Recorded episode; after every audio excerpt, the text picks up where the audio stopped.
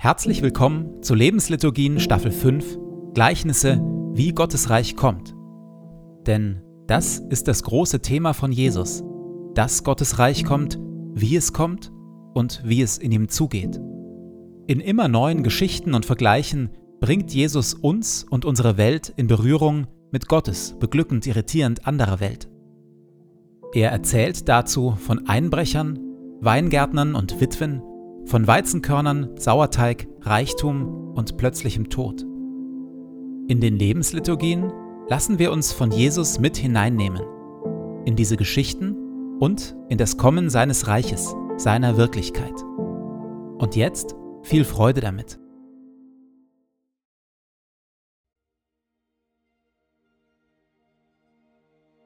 Zu Beginn lasse ich es ruhig werden in mir.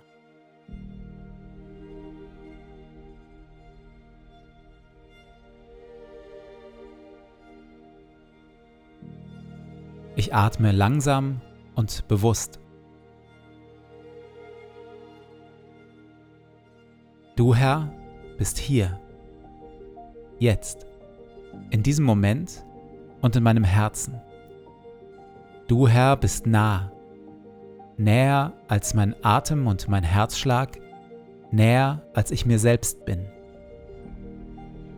Du Herr bist Wirklichkeit wirklicher noch als alle Freude, Schmerz oder Sorge. Du, Herr, bist hier, jetzt und schaust mich liebevoll an.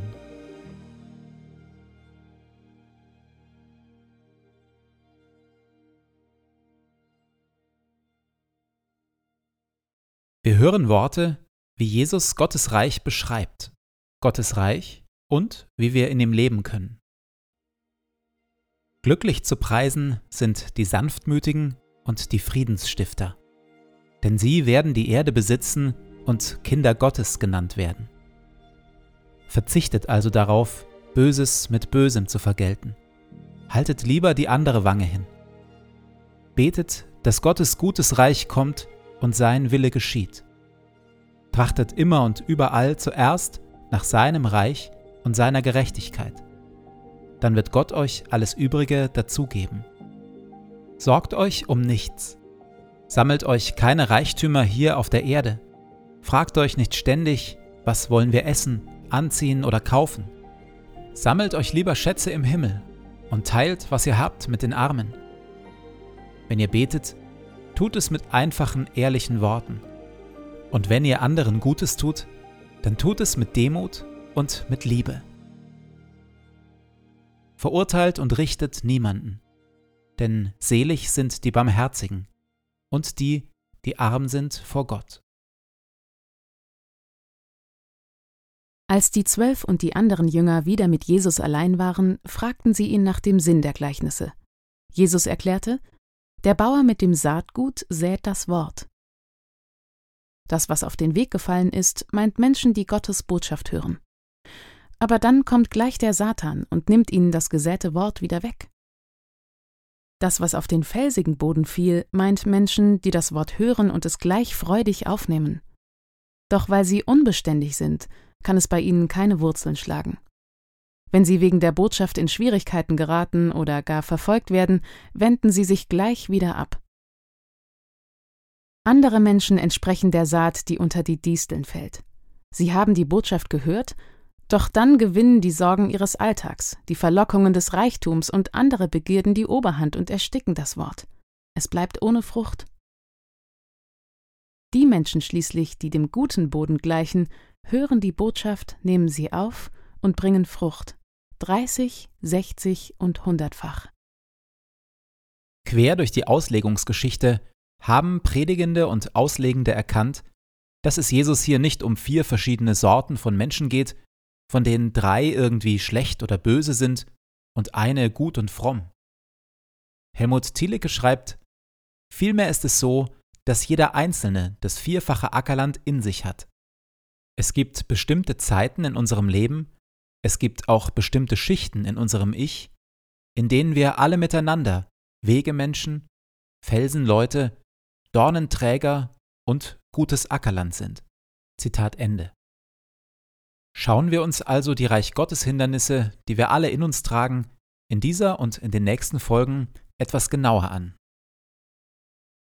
Der Bauer mit dem Saatgut sät das Wort. Das, was auf den Weg gefallen ist, meint Menschen, die Gottes Botschaft hören. Aber dann kommt gleich der Satan und nimmt ihnen das gesäte Wort wieder weg. Ein Weg an sich ist nichts Schlechtes. Im Gegenteil, wir alle brauchen Wege. Nur auf gut ausgebauten Wegen kommen wir vorwärts und möglichst zügig von A nach B. Bloß dass Geschwindigkeit und Wort Gottes sich scheinbar nicht besonders gut vertragen. Und ohne Wort Gottes kein Reich Gottes. Denn von nichts kommt nichts. Das Wort Gottes ist der Same, aus dem Gottes gutes Reich emporwächst. Und das braucht Zeit. Noch einmal Helmut Thielicke. Wer nur ein Weg ist, über den der tägliche Betrieb des Verkehrs hinweggeht, wer eine vielbeschäftigte Straße ist, über die stündlich die Menschen hinweg hasten und auf der keinen Augenblick Ruhe herrscht, der wird schwerlich das Reich Gottes auf sich wachsen lassen können. Was wir dagegen brauchen, ist Meditation, dass wir also die Worte Gottes in unserem Herzen hin und her bewegen, betrachten, überdenken und immer wieder auf uns beziehen. Und das braucht Zeit. Wie viel regelmäßige Zeit wende ich dafür auf, mich Gottes Wort auszusetzen? Und wann habe ich zuletzt erlebt, dass Gott genau dadurch sein Reich in mir und durch mich hat wachsen lassen?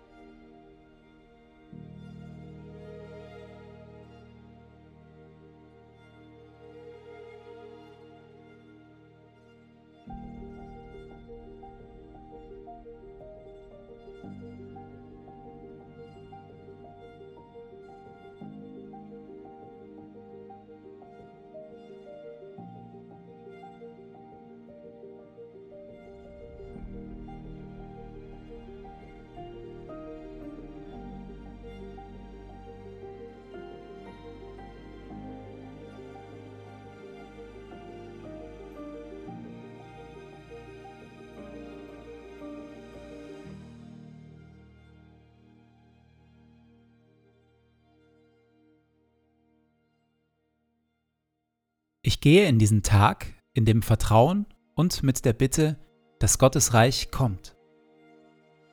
Herr mein Gott, öffne meine Augen für deine Wirklichkeit, für das, was du tust und für das, was du heute durch mich tun willst.